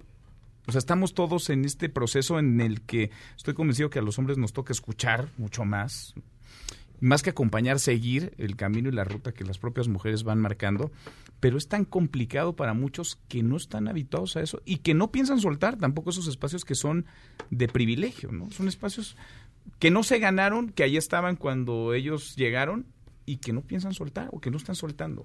Y darte cuenta que lo que siempre has hecho no era necesariamente lo correcto, como dice Ana, es un ejercicio bien doloroso para hombres y para mujeres también.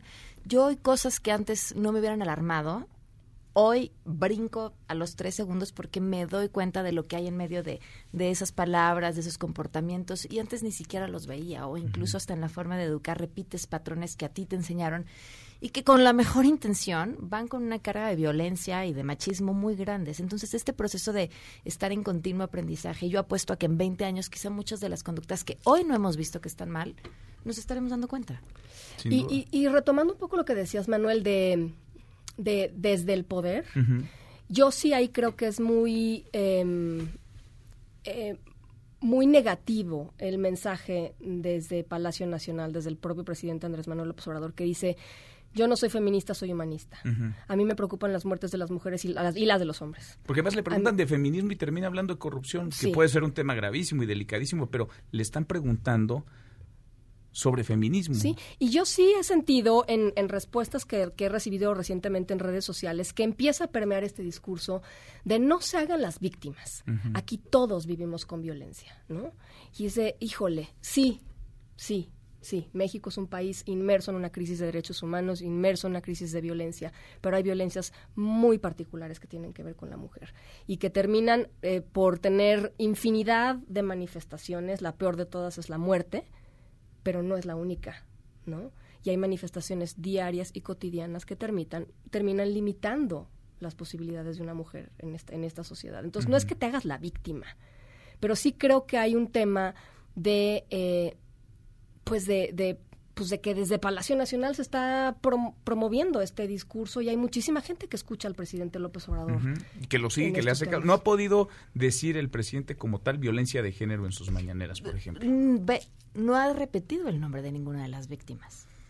¿Cómo, ¿Cómo entiendes esto? Desde que sí tenemos el primer gobierno que tiene una mayoría de mujeres en, en su gabinete, Olga Sánchez Cordero es una mujer feminista, y, luego ves expresiones como lo de ayer, donde aquí estamos todas para defender al Señor, porque, porque a eso es a lo que estaban. Entonces, eh, es, eh, saca de muchísimo. Por eso decía, yo no sé si, si parte de verdad de un gran desconocimiento o de un afán de quedar bien con todo. Que es durísimo para ellas también, para las secretarias, para las integrantes del propio gabinete. Te decía ayer Olga Sánchez Cordero, Ana, te escuchaba en, en, la radio, en tu programa con, con ella, decía, a ver, la sociedad y las mujeres particularmente no están enojadas con el gobierno. Están... bueno, dijo, bueno, sí un poquito. O, sea, eso íbamos. Un poquito, pero, no, tanto. No tanto. No, en realidad están enojadas pues con las conductas machistas, misóginas. Ajá, sí, todo eso, pero no se está repitiendo todo eso desde el gobierno. Claro, no, yo creo que yo creo que ahí hay una omisión muy importante eh, y, y, es una omisión eh, que francamente para cómo está el, tema de, violencia contra la mujer, eh, de feminicidios, eh, de desapariciones, de trata de, mujeres. Eh, francamente creo que es una omisión que no, no nos podemos dar el lujo de permitir en este país. ¿no? Y yo creo que eso es lo, eso es lo que tiene tan enojadas a muchísimas mujeres y eso es lo que nos va a sacar a las calles eh, el próximo domingo y eso es lo que nos va a hacer parar el 9. Y creo que decir otra cosa o justificar otra cosa es literalmente cerrarte las puertas a una realidad que si el presidente se, se, empeña en mantener, pues va a terminar costándole yo creo que muy caro, la verdad. Ahora, lo que dice el presidente puede ser reflejo también de cómo piensan muchísimos o de cómo él piensa que piensan muchísimos, porque me parecería difícil de creer, aunque él insistió hoy de nuevo, que no tenía en mente, por ejemplo, que no tenía ni idea que el paro era el lunes 9 de marzo cuando anunció que, ese día se iban a vender los boletos la cuarta transformación y, este, tiene tiene sus importancias. Es que tiene sus prioridades. Hiciste la pregunta de los del cachito de los 20 millones de pesos. ¿Qué es qué está pensando? Y yo me hago esa pregunta todos los días y no llego a ninguna conclusión y me doy cuenta que aquello que creía que eso jamás estaría pensando, parece ser que lo, lo que está pensando. Me queda claro que no entiende. No entiende y no le interesa entender y no sé por qué, si además, incluso en las encuestas, que es algo que parecería importarle, eh, las mujeres estamos diciendo esta actitud no está bien y no, y no la vamos a apoyar. Entonces, Ahora, generacionalmente, escuche tampoco. Generacionalmente sí creo que hay un cambio. Estaba, estaba leyendo hace rato una encuesta que sacó Roy Campos sobre el 8 y el 9. Eh, y es muy interesante porque eh, los, las personas que están entre 18 y 20, no me acuerdo cuántos años, son veintitantos años, estaban muy mayoritariamente a favor de eh, hombres y mujeres, a favor de las acciones este, planteadas para el 8 y para el 9. Eh, empezaba a disminuir el apoyo eh, conforme se iban acercando los 40 eh, y en los 60 y tantos había gente como un poco más convencida. Es decir, el, grueso de la resistencia, digamos, está en los que hoy formamos parte activa de la, de la fuerza laboral. Este, pero sí creo que hay un cambio generacional y había un cambio generacional muy notorio este, en, en, en los, en los chavos hoy, ¿no? Los, los jóvenes de hoy. Y, eso pues también tendrá que poner a pensar mucho a los políticos. Pues sí, a quiénes están escuchando, ¿no? O de quiénes se están rodeando, o qué inercias están replicando, porque quizá esas inercias las fomentan ellos mismos, ¿no? Las formaron algunos y otros las fomentan, pero que el presidente diga, como lo dijo ayer, que es experto y que no le gustaba usar la palabra, pero que es experto en temas de género, con lo que ha dicho, o más bien con lo que no ha dicho sobre la realidad que está ocurriendo, pues sí parece dar cuenta de una desconexión ¿no? con respecto a la realidad, con lo que se está diciendo en redes, con lo que está pasando en la calle, en las mesas, en la conversación y lo que él mismo desde el Palacio Nacional trata de decir. O será, no sé, se los pregunto, que está enojado el presidente porque perdió el control de la narrativa, porque perdió el control del discurso que él estaba acostumbrado a dictar desde las conferencias mañaneras y ahora es la realidad la que está dictando. Yo creo que lo, lo, dejó claro aquella vez, ¿no? En, pero no me roben la atención de mi tema creo que de las cosas que más le puede molestar es que le roben la agenda y pues ya pasó. Y seguirá pasando, o sea, y seguirá pasando, porque esto que se activó de, de, de, esta, de esta fuerza y con esta magnitud no va a desactivarse con, con, el surgimiento de otros temas, porque volvemos al asunto, son 10 mujeres que se mueren, eh, son asesinadas todos los días por cuestiones de género, ¿no? Eso va a seguir pasando. Bueno, diría Juan Sandoval que sí, que mueren 10 mujeres. No, bueno, pero todos eh, los días mueren 80 hombres, no, bueno, que ese señor debe O sea, eso dice el cardenal Sandoval y es que tendría que dar tantas pero otras mira, explicaciones. La verdad, esas voces cada vez valen menos, ¿no? O sea, ¿Sí creen que pesen menos? Yo sí creo, claro, por supuesto que sí. Yo creo que cada vez pesan menos, yo creo que cada vez son más irrelevantes, yo creo que cada vez son más absurdas escucharlas. Este ¿Cada vez se encuentra menos eco? Pues sí, sí. A mí me gusta tu optimismo. Pues sí, a mí me gusta apostarle a eso, pero, pero sí creo que la ignorancia es atrevida y siempre lo ha sido. Entonces, por eso escuchamos a esta gente. Y entonces, en, en las discusiones permea el, pero esto no es de hombres contra mujeres, es de buenos contra malos, pero es que yo también quiero a los hombres. Por, por eso, por, por no entender de qué va, por no entender que por lo que estamos peleando las mujeres, que finalmente es un mundo más justo y más seguro, terminaría permeando en un mundo más justo y más seguro para todas las personas que habitamos este país. Bueno, yo platicaba el otro día con un amigo que, que la verdad me encanta que, que, hable sobre estos temas, que son el, el, asunto de las masculinidades tóxicas, ¿no? Es un gran eh, y, y yo creo que los hombres tienen que pues empezar a entrarle a estos temas entre hombres, ¿no? Yo creo que si una mujer les dice qué es lo que tienen que estaríamos haciendo exactamente lo mismo que hacen todos los días con nosotros, pero este pero lo que lo que me parece muy interesante de este tema de las masculinidades es que em, ser un macho mexicano como tal y, permanecer en este sistema machista y en este sistema también termina eh, teniendo un costo enorme en la vida de los hombres, ¿no? Este, porque se les imponen estereotipos, porque no pueden ser lo que quieren ser, porque no pueden llorar si se les da la gana llorar, porque no pueden, este, mm, no sé, o sea, hacer lo que quieran ser si es lo que quieren ser, pues, ¿no? hay una serie de estereotipos porque tienen que pagarle la cuenta, entonces trabajan como locos para pagar las cuentas porque entonces yo soy el proveedor de todo mundo y nadie puede aportar nada, porque no? Este, o sea, se, se construyen unas, eh, unos personajes que probablemente nada tienen que ver con quién son realmente, ¿no? Entonces, e, este movimiento, creo, es un, es un espacio también para que los hombres piensen. Completamente es que es una sacudida para todos como sociedad. Tendría que serlo así. Tendría que funcionar. Ahora, yo les admiro siempre el trabajo que hacen porque no es de ahora, desde hace mucho tiempo, le abren voces a la pluralidad, ponen estos temas en la agenda, están empujándolos. ¿Qué papel, qué rol tenemos que jugar desde los medios de comunicación, mujeres y hombres, particularmente en estos temas en donde parece que sí, pues ahí está este México todavía conservador, machista, misógino, ahí está la realidad de la noticia, pero que también requiere, creo yo, contextualizar para poder entender y acompañar. Y luego están los dichos desde el poder, a quién sí, a quién no. ¿Cómo, cómo en esta lluvia de cosas que pasan, de información, de declaraciones, cómo tratar de encaminar una discusión hacia algo que sea constructivo realmente. Yo creo que tenemos que reeducarnos. Hay un libro que se llama Invisible Women, que a mí me parece brillante, y habla de cómo el mundo está construido desde la perspectiva de un hombre y asumiendo que las mujeres pues también somos un hombre. Y entonces tendríamos las mismas necesidades, veríamos el mundo de la misma forma y no es así. estamos igual de contentas. Exacto, estamos igual de contentas. Pero pues, ya me tendría que extender en qué se expresa. Si tienen chance de verlo, es importante. Y, a lo que quiero ir es, tenemos que reeducarnos, sobre todo desde los medios de comunicación, porque como estamos acostumbrados a ver el mundo y a relatarlo desde la mirada del hombre, pues nos estamos perdiendo de toda una otra perspectiva. Y lo hacemos en errores que yo misma he cometido. O sea, tienes a la candidata y le preguntas, oye, pero ¿cómo le haces con tus hijos? ¿no? Y entonces pierdes tiempo en una pregunta que podría ser muy relevante y que además a un hombre no le harías porque asumes que él ni siquiera le importa el cuidado de sus hijos. Pero ese es un ejercicio de constantemente estarte cuestionando desde dónde vas a contar la historia y si hay un grupo de personas que además representan la mitad de tu país, la estás ignorando en la forma de contarlo. Y es, eh, y es reeducarnos, reeducarnos, reeducarnos, reeducarnos. Ana.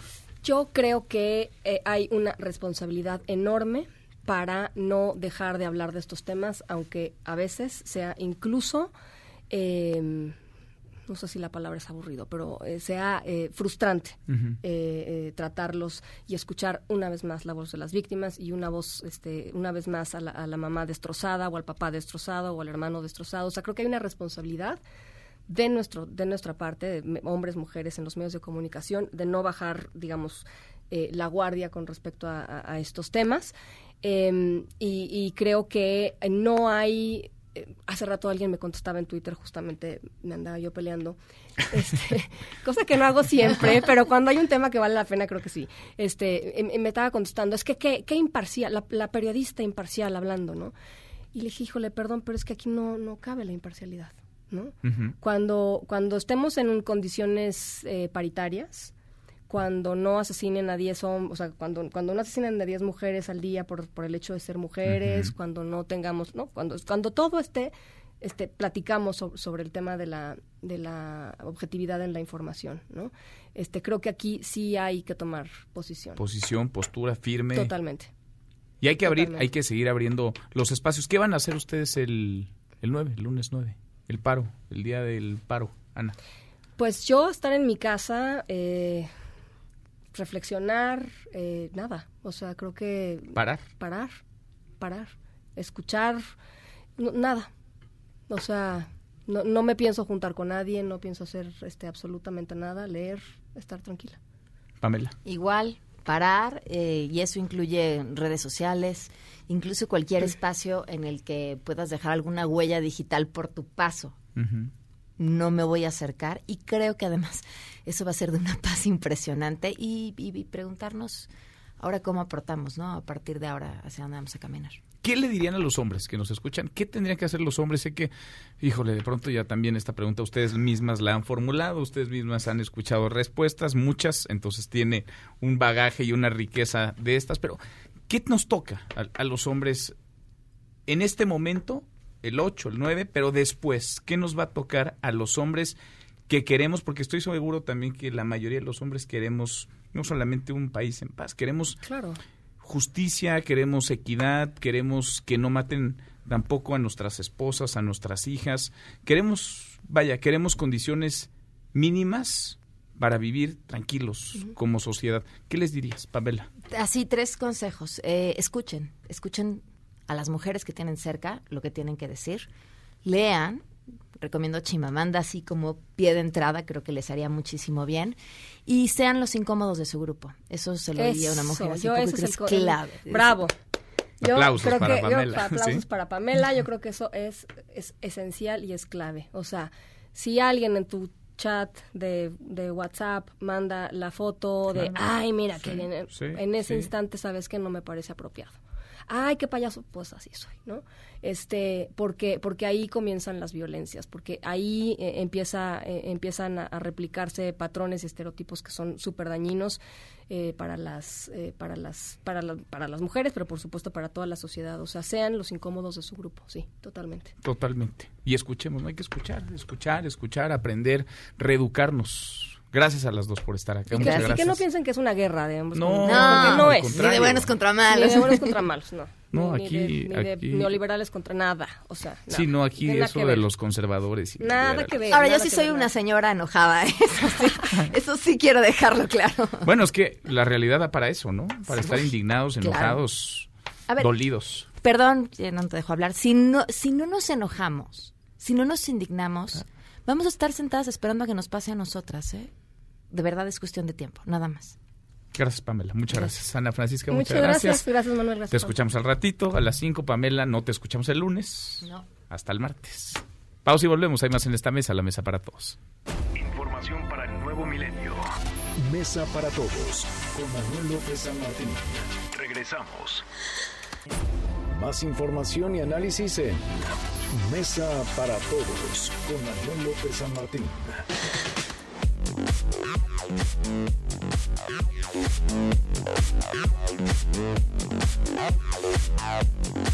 Seguimos, volvemos a esta mesa, la mesa para todos. Cruzamos hace un buen rato a la media, es más, casi llegamos a la hora. La hora con 49 minutos. Vamos con un resumen de lo más importante del día. Resumen. Resumen. Culiacán de nueva cuenta escenario de balaceras, de fuertes balaceras. Cuéntanos lo último, Karina. Karina Méndez, muy buenas tardes.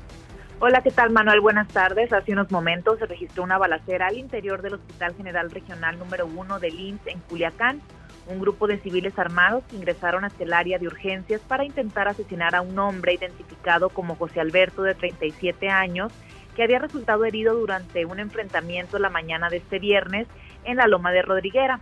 Los armados, al intentar darse a la fuga, fueron interceptados por las corporaciones policíacas que cuidaban al, al herido y se hicieron las balas al interior, en el área de urgencias y en el estacionamiento de la clínica.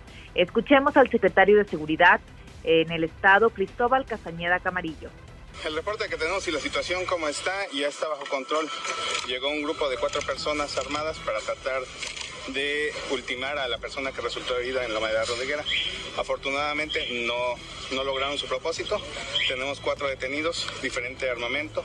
Ya la situación en el hospital está controlada, no hay rehenes, no hay más heridos, es únicamente una agresión que trataron de hacer contra la persona que resultó herida inicialmente en Lomas de la Rodriguera. Manuel, de manera extraoficial se están reportando otra balacera. Esta sería la tercera este viernes. Cabe resaltar que el pasado martes estuvo el gabinete de seguridad encabezado por Alfonso Durazo planteando una estrategia para el Estado. Hasta aquí mi reporte. Tres balaceras entonces, qué cosa. Gracias, Karina. Buenas tardes. Muy buenas, muy buenas tardes, Karina Méndez desde Culiacán. Un tuit que va saliendo ahora, justo ahora, el Instituto Mexicano del Seguro Social en Sinaloa. El día de hoy dicen las inmediaciones del Hospital General Regional 1 de IMSS en Culiacán, Sinaloa. Se suscitó este enfrentamiento que ya le reportamos, un enfrentamiento armado. La Secretaría de la Defensa tiene ya control de la situación. No se reportan pérdidas humanas entre el personal o derechohabiencia del instituto. Continuaremos informándose el tuit del Instituto Mexicano del Seguro Social. Bueno, y hoy en la mañanera le preguntaron al presidente López Obrador, la mañanera que por cierto no fue en la Ciudad de México, sino en San Luis Potosí, si era feminista. Esto respondió.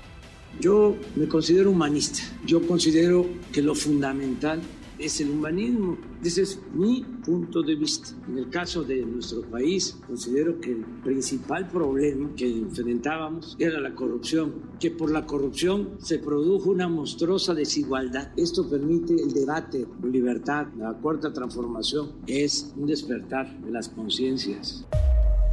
Bueno, pero la violencia hacia las mujeres sigue en todos los ámbitos, en todos los niveles. Renato Ibarra, el futbolista del Club América, está detenido desde anoche tras declarar en el Ministerio Público de Tlalpan acusado de golpear a su esposa embarazada de 10 semanas y agredir a su cuñada. La mujer fue llevada al hospital ante el riesgo de aborto. Estarían a la espera del dictamen médico para definir la situación legal del futbolista. En las primeras declaraciones, en el primer parte policiaco, se asegura que la mujer en efecto declara haber sido agredida, golpeada por su pareja. Él sigue detenido, veremos porque esta es información en desarrollo. Bueno, y le congelaron las cuentas bancarias al exdiputado local en Oaxaca, el priista Juan Antonio Vera Carrizal, considerado autor intelectual en el ataque con ácido a la joven saxofonista María Elena Ríos. Evelyn Aragón, cuéntanos, Evelyn, muy buenas tardes. ¿Qué tal, Manuel? Muy buenas tardes. Te saludo y te comento que el titular de la Unidad de Inteligencia Financiera, Santiago Nieto, informó que fueron congeladas las cuentas del empresario Juan Antonio Vera Carrizal, presunto autor intelectual del ataque con ácido a la saxofonista María Elena Ríos Ortiz. Lo anterior lo dio a conocer en su visita Oaxaca, donde mencionó que el también exdiputado local por el PRI fue ingresado a la lista de personas bloqueadas de la Comisión Nacional Bancaria y de Valores luego de detectar triangulación de recursos, que es un método de lavado de dinero. De igual forma se detectó la recepción de recursos que superan los 125 millones de pesos, así como declaraciones anuales de los últimos cuatro años que superan los 503 millones de pesos y esta información será integrada por supuesto a la carpeta de investigación como elementos de prueba a los que está sometido mientras que el fiscal de Oaxaca, Rubén Vasconcelos, aseguró que mantienen la búsqueda del empresario oaxaqueño y que no se detendrán hasta hacerle justicia a Marilena Ríos Ortiz y su familia, quienes dijo además pues cuentan actualmente con medidas de protección para evitar que puedan ser víctimas nuevamente de algún ataque. Este es el reporte desde Oaxaca. Continuamos en Mesa para Todos. Gracias, muchas gracias, Evelyn. Bueno, le congelaron las cuentas. Ya hasta cambiaron las leyes, las penas. Los diputados locales en Oaxaca las aumentaron, pero este hombre no aparece, sigue impune. No lo han logrado detener. En otro tema, vaya escándalo en el Senado, el Watergate, algo así como el Watergate a la mexicana. Ayer el PAN acusó espionaje en su contra tras encontrar tres micrófonos en su sala de juntas. Es un montaje, dijo Morena casi de inmediato. Mientras tanto, peritos de la Fiscalía General de la República revisaron la oficina donde estaban estos aparatos, supuestos aparatos espías. Sobre el tema, platiqué en esta mesa, la mesa para todos, con el coordinador del PAN en el Senado, con Mauricio Curi. Esto me dijo no tenemos la más mínima duda. Y que, que conste que cuando me pasaron los micrófonos, en la mañana nuestra compañera Xochitl Galvez dijo, oiga, hay que revisar, no nos están poniendo algún micrófono o alguien aquí del grupo está pasando cosas. Después, a eso de las 2 de la tarde, una colaboradora mía que me lleva los micrófonos. En ese momento hablo con mi grupo parlamentario y bajamos al pleno para denunciarlo. La denuncia la hago yo ante el pleno la mesa directiva lo tiene que hacer de la fiscalía. Así tiene que ser, porque no puede entrar de forma procesal ninguna fuerza pública sin la orden de la petición de la mesa directiva. Pero en Morena tienen otros datos, otra versión. Platiqué sobre el tema, este supuesto espionaje o montaje, según a quien se escuche, con el vicecoordinador en el Senado, el vicecoordinador de la mayoría, Cristóbal Arias. Esto me dijo. Pero a mí me suena más a montaje que a espionaje. Ahora, ese montaje será automontaje de algunos eh, de adentro del PAN o de afuera del PAN como una especie de broma pesada, de mal gusto. Espionaje creo que no. No es nuestra manera de ser, de pensar y además jamás este, lo haríamos, no tendremos ningún interés. Si hay una relación de buen nivel, pues sería una contradicción que ahora quisiéramos entrar ahí eh, y con estas prácticas este, absurdas y burdas. Bueno, ahí las dos visiones, saque usted sus propias conclusiones. Montaje o espionaje.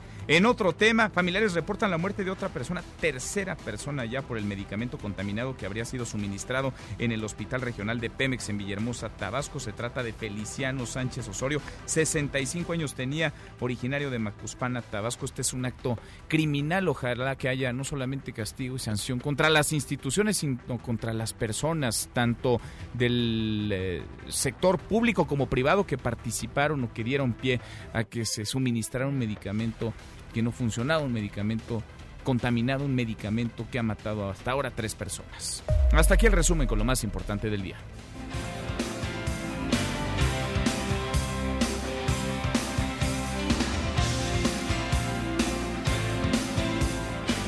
Mi querido Miyagi, hoy sí se te hizo tarde para llegar. No, perdón, este, perdón, estaba este en otra cosa, no.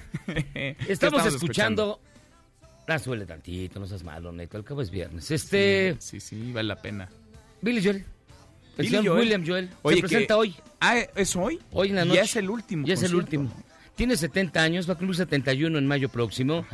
Y pues bueno, lo, ha vivido bastante turbulentamente su vida. Todos los 70 años ya se le notan. Entonces, esta es la última presentación de Bill Joel en la Ciudad de México. Es su gira del adiós y ya no se va a presentar en ninguna otra parte. ¿Y si será la gira del adiós? O como Vicente Fernández, ¿te acuerdas que se despidió años? Creo que se sigue despidiendo. no, este, este, sí ya. Ya, ya, ya. Este ya no, no da más cuerda. Ya, se acabó Billy Joel. Ya se acabó Billy. Última, esta es la última. La última visita a México. ¿Y vas ahí? está haciendo, sí. Pues sí, pues sí. Ya la última. Ya lo has visto antes, ¿no? Ya lo he visto tres veces antes, una aquí, entre Los Ángeles, en varios lugares. Lo va siguiendo, mira. Casi, casi. Muy bien, Miyagi, gracias. Muchas gracias, José Luis Guzmán Miyagi, como todos los días en esta mesa para todos. Te escuchamos al ratito a las 7, Charros contra Gangsters. Nosotros con esto cerramos, con esto llegamos al final. Gracias, muchas gracias por habernos acompañado a lo largo de estas dos horas, a lo largo de esta semana. Soy Manuel López San Martín, se quedan con Nicolás Romay, Radio Marca Claro, y nos vemos al rato a las 8 de la noche Noticias República MX por ADN 40. Aquí nos encontramos el lunes, como todos los días. Ya es viernes, por fin es viernes. Pásenla muy bien, buen fin de semana. MBS Noticias presentó Mesa para Todos con Manuel López San Martín. Un espacio donde todos tienen un lugar. Este podcast lo escuchas en exclusiva por Himalaya. Si aún no lo haces, descarga la app para que no te pierdas ningún capítulo. Himalaya.com